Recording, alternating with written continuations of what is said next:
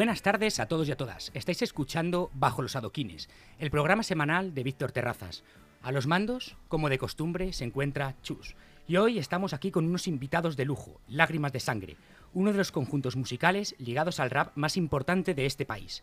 Microbio, Acid Lemon, Rama Lama, Neidos y Steel Tree acaban de presentar su nuevo trabajo, Amónico Desorden. Es un placer hablar con vosotros, chicos. ¿Qué tal todo? Muy bien. Eh, pues, pues primero agradecidos y contentos de estar aquí en la radio Leganés. Y... Me has puesto un nombre un poco monárquico, ¿eh? Sí, mola. Steel tercero. Estilil. Y Estilil. hay que decir que Acid Lemon eh, no se encuentra No. entre nosotros Y- ahora y, mismo. que- No. y- y Rama Lama tampoco. Y Rama Y Rama Lama, Lama de tampoco. hecho, tiene medio pie eh, fuera de la banda, porque eh, tiene también una carrera importante con su grupo, el Pony Pisador, eh, música folclórica, nada que ver con, Pero nada bueno, que ver con este proyecto. ¿Qué tal todo? ¿Cómo, ¿Cómo os ha ido el viaje a Madrid? ¿Os gusta Leganés? Es bonito, ¿a que sí? Eh, muy bonito. Lo que hoy como ha llovido y eso, pues tampoco no, no ha dado A- Aún mucho más a- bonito, ¿no? Sí, sí, sí. Está, está todo muy verde, eso es una cosa buena de que llueva tanto. Pero sí, lo primero de todo, quería agradecer a justamente Ana por ponernos en contacto y felicitaros por eh, el nuevo disco, Armónico Desorden. Eh, una maravilla, es lo que justamente os comentaba antes de entrar. Me, me ha gustado bastante, me ha gustado mucho, la verdad.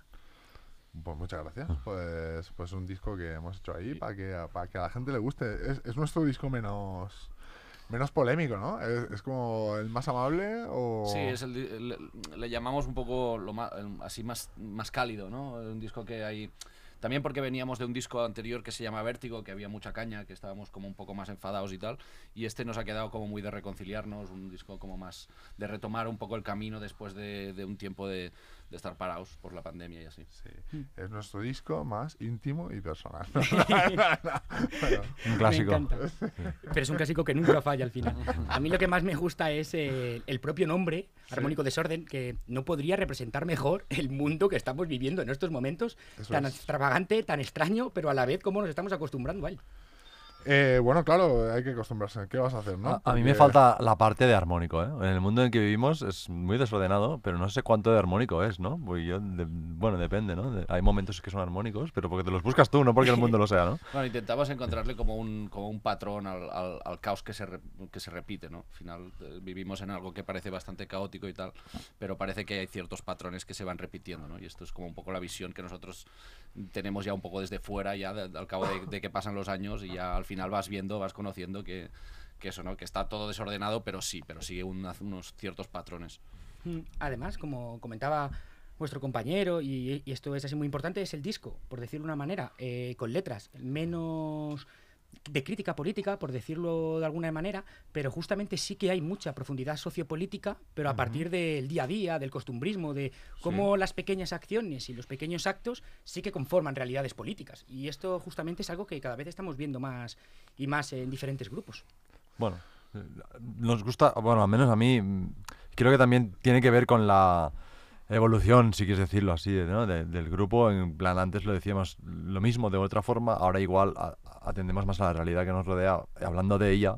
Estás haciendo políticas sin eh, hacer un eslogan, ¿no? Y de alguna forma, pues es otra forma de hablar de cosas que nos interesa hablar, de una forma más próxima y no tanto a través de eslóganes, ¿no? Igual. Sí, Igual sin dar teoría política, ¿no? Igual sin, sin, eh, sin eso, sin recitar un manifiesto que, o- o- o una ideología o una manera, digamos, menos, menos eh, didáctica quizás, ¿no? Al final hablamos más de nuestras propias experiencias, de nuestro día a día, que no tanto de, de decirte, pues mira, las cosas son así y tienen que ser así y esto está mal y ahora tenemos que cambiar esto y ahora lo otro. Aunque bueno, un poco- un poco aún. Hay un tema que se llama Huele. Sí, Sí, sí. No podemos tampoco librarnos de, de las, de las- del- rap más tradicional, ¿no? Que también nos ha llevado aquí. También nos gusta a veces cagarnos en todo y no dar muchas explicaciones de por qué. Nuestra postura política yo creo que está más que clara y también pasa que con, el, con los años te haces un, un- poco más prudente y a lo mejor es como, pues si tampoco tengo una solución, eh, eh, focalizarnos en el problema eh, no tiene igual tampoco tanto interés. Entonces sí que, sí que es un disco en el que hemos hablado más llanamente de nuestras vidas, pero evidentemente pues sí, hay, hay una ideología detrás que se filtra en los temas de forma inevitable, aunque es verdad que en este disco nos habíamos propuesto no tocar demasiado el tema. O sea, no... Sí, al final es lo que, lo que decías, que todo funciona como no hace falta hacer un, música panfletaria, no hace falta sacar un discurso en plan de, "Oh", sino que muchas veces demostrando la gente que os escucha y lleva escuchando toda la vida ya sabe más o menos de qué pie cojeáis. Entonces tampoco hace falta continuamente eh, repetirlo como si fuerais ahora mismo los dogmas de la moral, que es lo que muchos grupos de rap les ha pasado. Y en estos momentos han evolucionado y ahora encontramos otro tipo de, de música urbana o de música rap o incluso los propios referentes como podría ser KCO en aquellos momentos que verdaderamente están cambiando un poco ese lenguaje. Ujú. Bueno, en el caso de Casey, cambiado, es otro, otro músico directamente, ¿no? Al menos como, como aprendimos y crecimos con él ahora.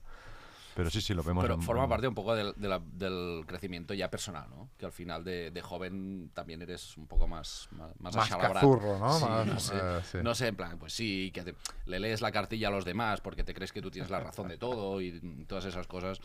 Y bueno, también pasan los años y dices, pero que digo, si yo esto que decía antes, eh, o que yo le decía a mi padre que estaba equivocado y al final me duele, pero le tengo que dar la razón, ¿Ah, sí? ¿sabes? Y ¿Tú le has dado la razón a tu padre? en muchas cosas, Ah, sí. vale, vale. A veces hay que decir, soy un matado. Eh, venga, va. ¿qué No, más? bueno, una- un ejercicio de humildad también, ¿no?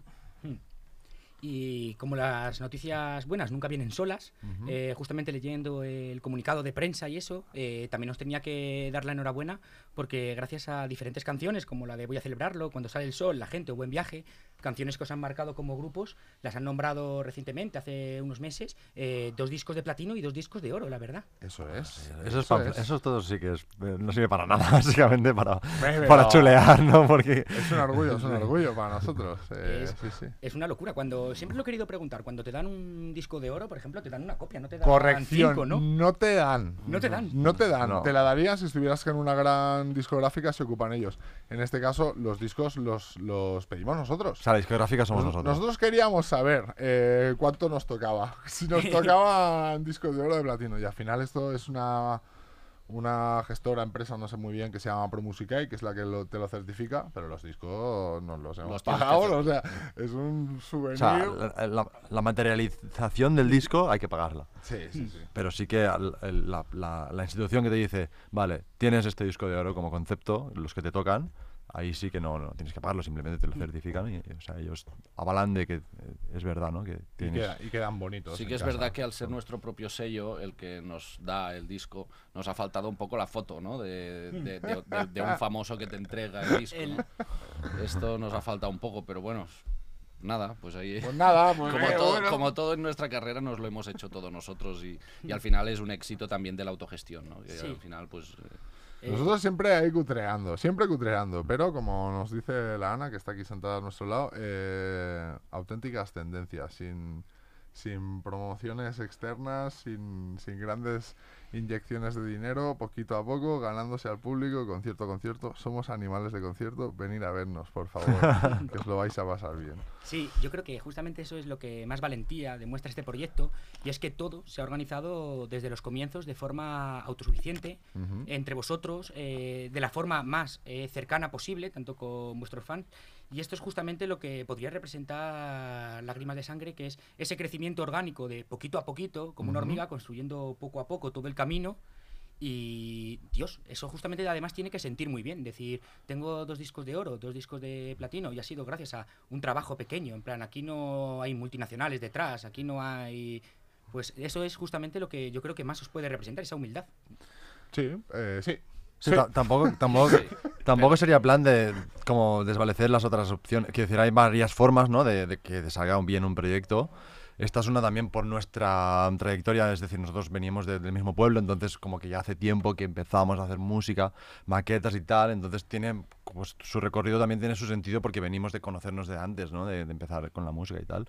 Pero quiero, de- que, quiero decir que sí que nos sentimos muy orgullosos de haber seguido y persistido, pero tampoco es- eso significa o desmerece a la gente que bueno que empieza como de nuevo a- un proyecto en plan todo pensado de otra forma también puede ser válido ¿eh? quiero decir No, sí, completamente. Sí. Lo único que justamente, pues, no es lo mismo, en plan, poquito a poquito, que de repente te llegue Sony y te diga 3 No, claro, millones de pero, euros. en claro, plan, si hay una eh, enchufada, vamos a, es otro a rollo, trabajar sí. Pues al final funciona un, un poco diferente. Es decir, sí, sí, sí. uno de los grandes problemas que tuvo Purgan y Jun Beef, justamente cuando firmó por Sony, es que se creían que podían hacer ahí Lo lo que que, quisieran dentro de la compañía. Y pues puedes hacer muchas cosas, te permiten, te pueden dar más cuerda o menos cuerda, pero todo no, no te lo pueden permitir. No recuerdo en qué canción, en Tu coño es mi droga, no sé si querían grabar el videoclip metiéndose rayas de cocaína en, en los propios estudios del director de Sony.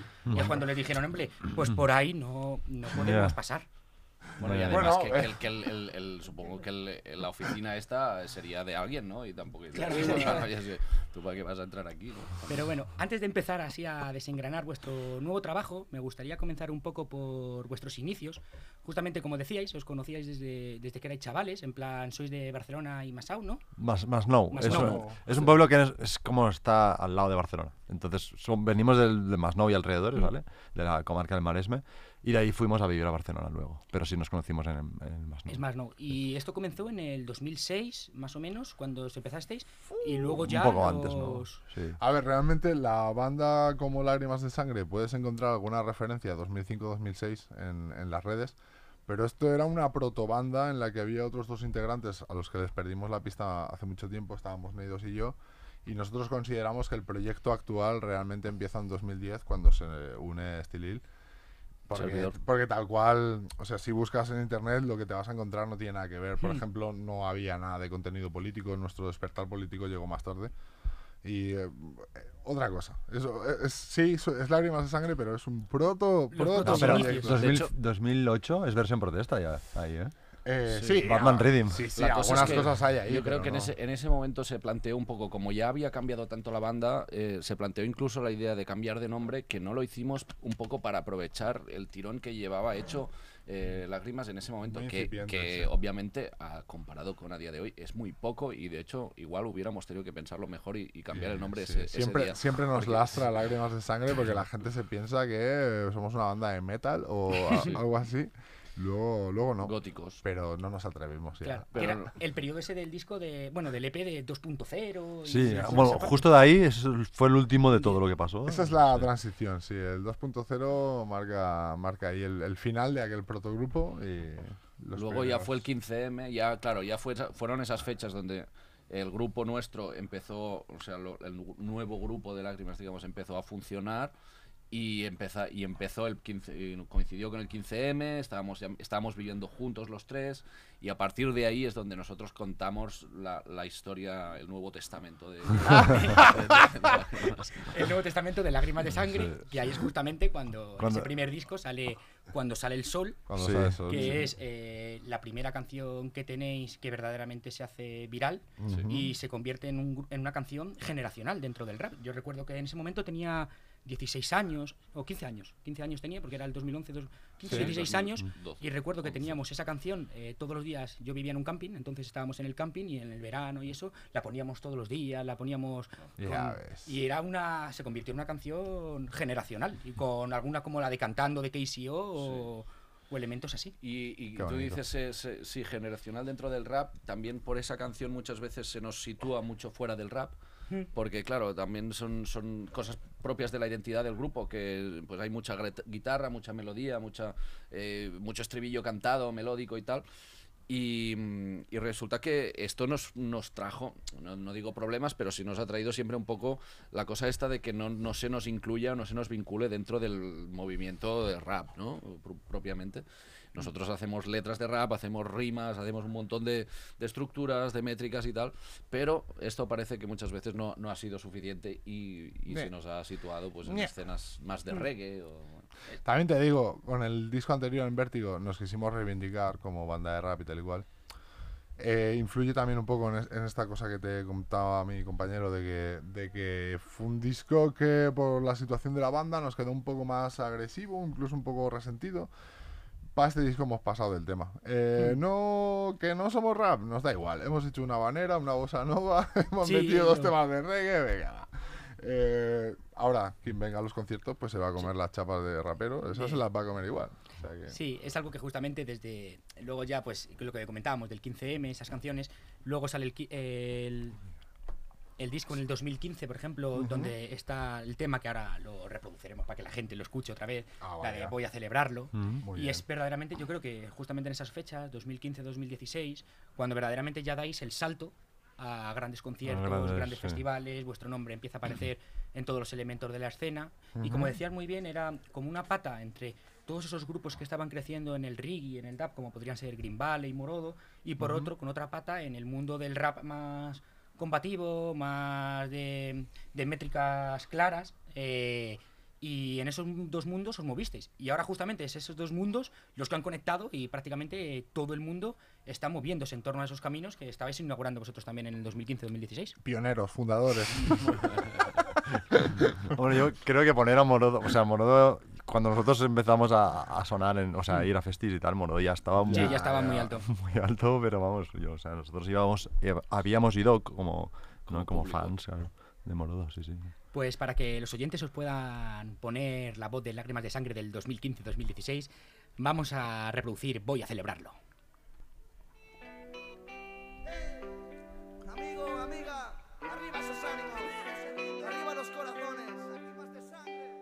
Pasarlo bien, no vamos a estar sufriendo todos los días. Hay ratitos para todo. Deja a un lado los problemas por un momento. Escucha. Y ahora que tenemos tiempo a enfadarse no vale la pena Pues entre días de guerra y paz Y entiendo que tengamos problemas Y el miedo no deja empatizar Y si te sientes raro Coge mi mano y estarás acompañado Ven a celebrarlo Con lo poco que tenemos en esta vida no se ensaya jamás. 24 horas sin un móvil, las ventanas abiertas y un paisaje inmóvil. Salir y respirar maleza, la humedad de la montaña baña mi alma Y no inspira calma al inspirar. Para nada es fácil estar siempre sonriendo pero cerca de los nuestros me medico. Somos diferentes y por eso somos ricos. Amistad entre iguales y en los grupos pequeñitos. Para mirar a tu alrededor, nada nos rodea No somos el centro, todos damos vueltas hasta perder el control Descarrílate, el innegable placer cuando nadie te ve. Sosteniendo un libro en el sofá solo en mi casa. Debajo una luz baja o calentándome el café.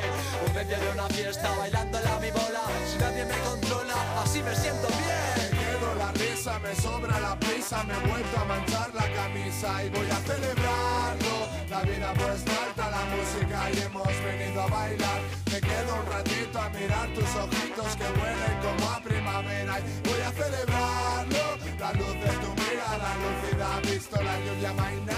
Nadie dijo que era fácil, ni tampoco barato La vida es un regalo, pero es solo para un rato Pues igual que estoy aquí, tal vez ¿Habéis escuchado una parte de Voy a celebrarlo, de Lágrimas de Sangre? La verdad es que es un temón. Por mucho que pase el tiempo y esto, esto es un temón, la verdad. Yo la verdad es que hacía mucho que no lo escuchaba como, ¿no? Como un tema que te pones de escuchar, porque como lo hacemos solo en directo, eh, y ahora estoy descubriendo cosas que no me acordaba que estaban ahí, ¿sabes? Porque estoy solo acostumbrado a hacerlo en directo y hace años que no me lo ponía, ¿no?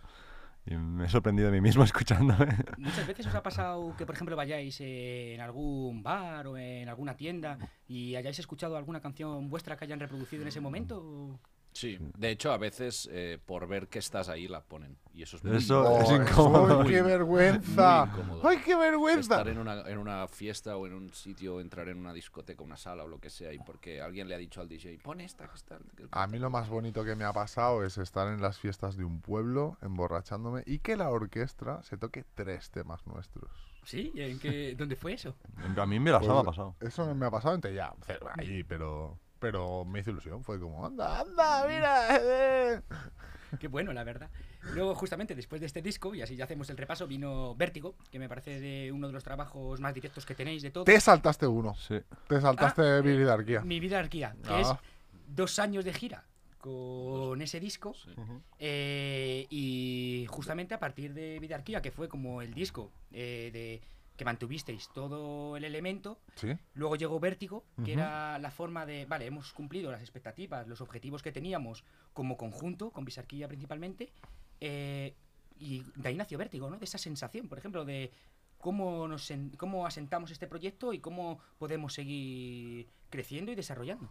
Sí, y sin. Claro, también, exacto. Y, y, de la, y del vértigo que nos daba eso. ¿no? sí, Un poco, porque, claro. crecimiento rápido, porque Claro. fueron dos años bastante locos. Claro, fueron dos años que ahora si lo miras igual no es tan rápido, porque al final, bueno, al final sí, desde, el- desde el- cuando sale el sol voy a celebrarlo y tal, pues son dos, tres años que para nosotros es bastante lineal, pero sí que igual, bueno, se podía percibir como un crecimiento muy rápido. Y claro, y pues eso, ¿no? Y de repente te encuentras ahí que nosotros seguimos siendo, pues, mm, chavales del pueblo que nos conocíamos y que hacíamos rap porque nos molaba y tal. Y de repente te encuentras ahí situado entre los principales grupos del país, en el Viña Rock y tal. Y bueno, pues eso da una sensación de vértigo, ¿no? Porque también de repente ya no eres un chaval anónimo, ya estás expuesto todas esas cosas que conlleva la, la, la fama, digamos, o, o el, ser, el ser un poco conocido. Sí, la sobreexposición principalmente Claro. muchas veces a los grupos. Y además es lo que principalmente eh, el otro día estaba con, con Ciudad Jara, con Pablo, que era el cantante de La Raíz, Sí. y él me lo decía, en plan, La Raíz le ocurrió algo parecido, en plan, pasaron en el 2013 a, a de repente petarlo, convertirse también en un grupo generacional, sacarla de poetas y presos, y decía, es que dábamos demasiados conciertos, era todo mucha prisa, mucho correr, yo, yo soy una persona más tímida, más... Y claro, en Balán nuestros conciertos además estaban organizados entre abril y noviembre, porque es la época de grandes festivales. Y claro, llega un momento en el que estás dando conciertos cada dos, tres días, estás dando un bolo en, en un festival ante 15.000 personas, 20.000 personas, con todo el esfuerzo y, y vértigo, como nunca mejor dicho, que puede suponer eso. Y cada dos, tres días, eso al revés. Dos o tres eh, De bolos. al fin de, o sea, Ah, Y de dos o tres de descanso, claro. Claro. Sí. Sí, sí, bueno, las giras al final es eso, es concentrar todos los conciertos del año en, en, en pocos meses y claro, y tampoco tampoco sueles tocar un lunes, ¿no? Entonces se, suele concentrar al final de la semana, en plan jueves, viernes, sábado. y- joder, vaya que le estáis dando a... Y, y, en fin, la cuestión es que, que todo eso, pues sí, eso, eso, eso quema, eso es una... Joder, es una cosa que hay que dosificar un poco porque si no quema. Yo no, no me quiero imaginar un grupo como La Raíz, que eran 10 o 12 en el escenario, Hmm. eh, lo que tiene que ser gestionar eso, la logística y... y, Claro, que además ellos. no es tocados hoy aquí y mañana en el pueblo al lado. Mañana a lo mejor tocas a 10 o 12 horas de coche. ¿Cuál ha sido la distancia más larga entre concierto y concierto que vosotros habéis tenido que hacer? Una vez hicimos eh, Barcelona... Cabo de eh, Gata. Ca- Cabo de No, Gata. norte y Cabo- luego Cabo de Gata. No, Cabo No, de Plata. fue- Cabo de Plata, que es, que es, que es, eh, Cádiz. Sí. No, Ah, no el vale. Cabo de Ah, Gata. Cier- cierto, El, el- el tienes razón, festival Cabo de Ah, Plata. festi, sí, sí. Y luego, y al día siguiente tocamos en San Fermines. Sí. O sea, es, o sea tre- tres conciertos así, pam, pam, cruzarte la, la península en tres días. Ese fin de semana fue... Y ahí, pues sí, no nos matamos de milagro. Sí, claro. Y Dani supongo que conduciendo la, la furgoneta, en plan... furgoneta, Sí, Eh, y en- sí, sí, sí, sí. sí, sí. Entre los tres conducimos. Él lleva el volante y yo llevo un pedal. No, no, es mentira. Dormimos. En la furgo solemos intentar dormir o... intentarlo, pero también en pleno agosto o en pleno verano con un calor que bueno que estás aquí cruzando el desierto este de, de- de la península. eh, Bueno, en Sí, fin, que, es una- un, que es un poco duro, pero bueno.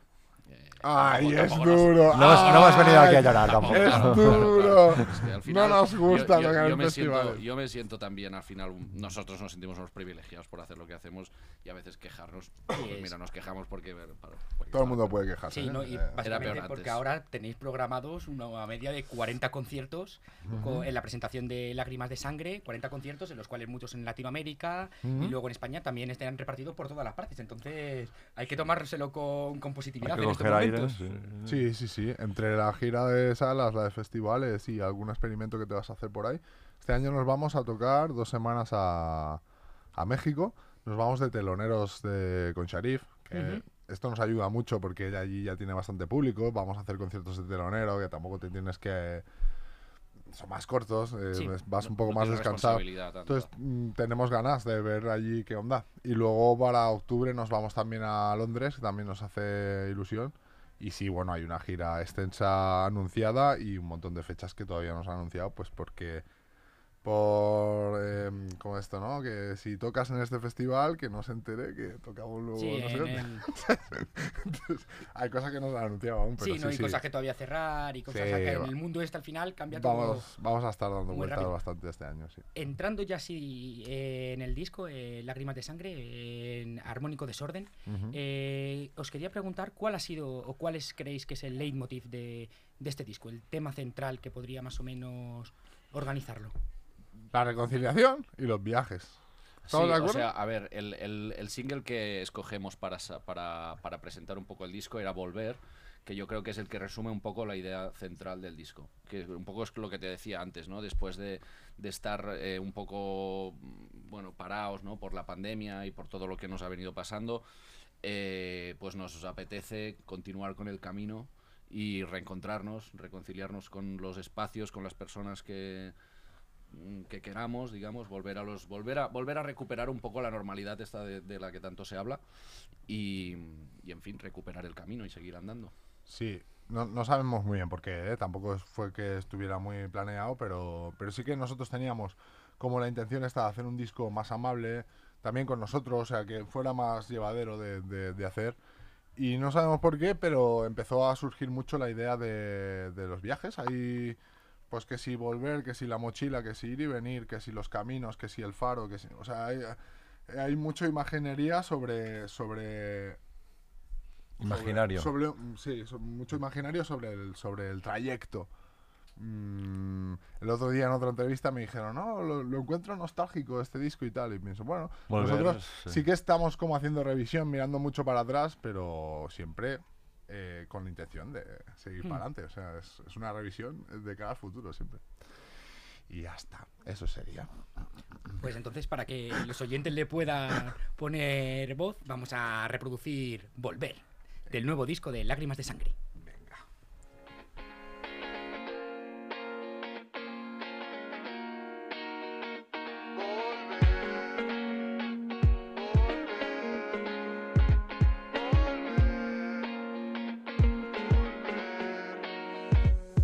Te confundas si presionas me rayo Pero si dejo que me hundas, que me parta un rayo Ser bueno sale caro.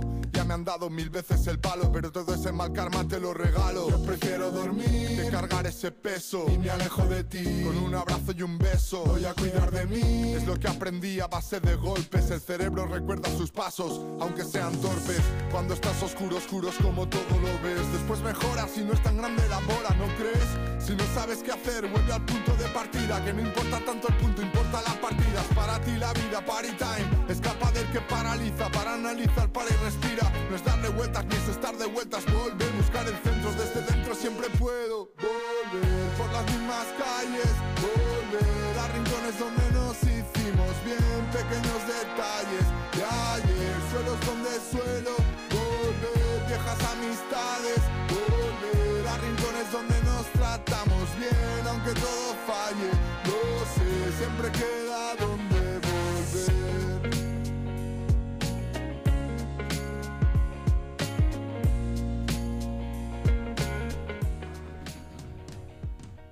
Habéis escuchado una parte de Volver, del nuevo disco de Lágrimas de Sangre. La verdad es que en este disco, eh, así personalmente, lo que veo es que las diferentes canciones es un disco en el que habéis disfrutado mucho creándolo. Se nota que hemos pasado un tiempo problemático con la pandemia, la cuarentena, en el que hemos estado separados los unos de los otros en muchas ocasiones y en algunas ocasiones solo. Y este disco ha sido como muy divertido. Ha tenido que ser muy divertido poder crearlo y estar... Hay diversión. Se lo resumiría así. No sé si fue tan divertido hacerlo, pero sí desde la necesidad de divertirnos. O sea, por el rollo, venga, va. eh, y sí, eh, sí, ya te digo, pues nos, es un disco en el que también nos hemos atrevido a hacer cosas que tampoco sabíamos muy bien cómo las iba a recibir el público. Pues eso, hay bastante mestizaje sin, sin, sin ser realmente mestizaje, porque al final son influencias que se, que se quedan en el beat y luego al final lo que nosotros hacemos es lo que hemos hecho siempre. Pero es esto, pues de repente hay una instrumental que coge cosas de la bossa nova, tenemos una habanera, que Mm. además tenemos una narco habanera con base de trap. Es como... que esto fue pues, eh, oye, pero qué...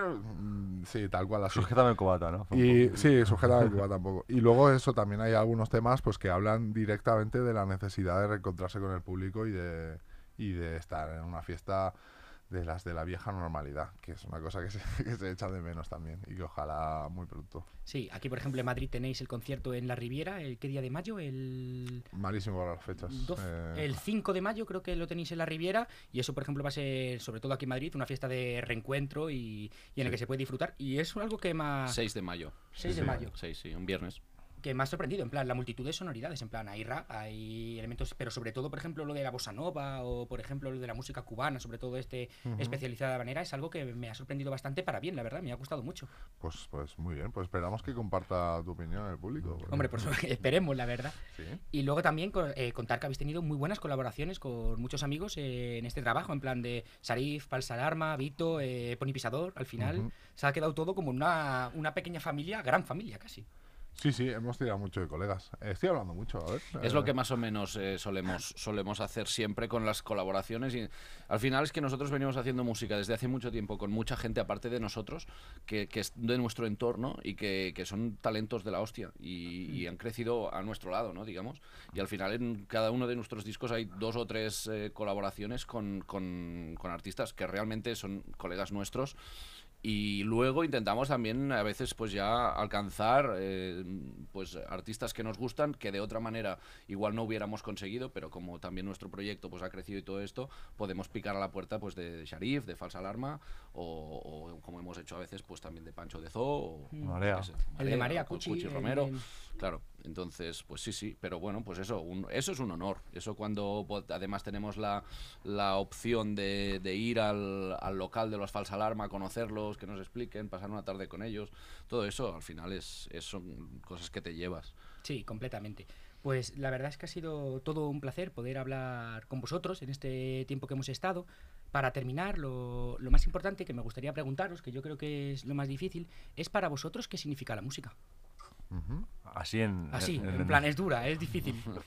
Para mí la música es un armónico de... Ah, no, Hostia. Yo, O sea- yo me voy a poner trascendente, o sea, Sí, yo creo que la sí. música nos, nos, nos salva la vida, ¿no? O sea, Ah. desde, desde siempre es un refugio, ¿no? Porque yo al menos desde pequeño, cuando no encuentras un poco el motivo, las cosas no, no sabes muy bien dónde está la motivación de la, de, de la vida que necesitas y de repente topas con la música, topas con la música que te gusta, encuentras el rap, que es una cosa que te permite además expresarte, eh, en fin.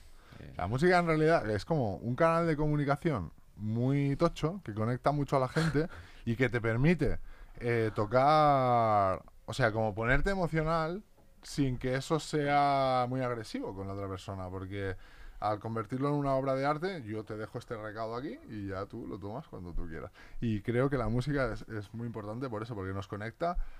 Pues le puedes poner palabras, lo puedes eh, racionalizar, pero en realidad está tocando todo el rato eh, tema emocional. Eso es guay. Tengo que. Sí, No, no, estamos no, mirando, estamos. Es que estoy buscando la manera de no ponerme trascendental, porque es muy típico y ya lo han hecho mis compañeros, igual no hace falta volverlo a hacer, pero no tengo muy claro que, cómo enfocarlo. pues es, entonces, es la, es- es la- la excusa para salir de fiesta. La excusa para salir de fiesta, está, para sentirse, socializar. para sentirse productivo también, para sentirse que haces algo y que, que los demás pueden también como compartirlo, entonces te sientes productivo y conectas y esto de conectar también es una Uy, cosa. uy, uy, cuidado que te estás, me estoy estás- poniendo- estás llegando a la trascendencia. Estás llegando a la Sí, sí, trascendencia. Trascendencia, lo, voy a parar aquí. Pues ha sido todo un placer hablar con vosotros, chicos. Espero que os haya gustado. Y nada, os deseamos todas las suertes de- del mundo en la presentación y en eh, la salida de este disco. Y nada, mis más enhorabuenas por él porque me está encantando, la verdad. Muchas gracias. muchas gracias. Así que un fuerte abrazo a todos. Igualmente. Igualmente. Hasta luego. ¿Ya estás?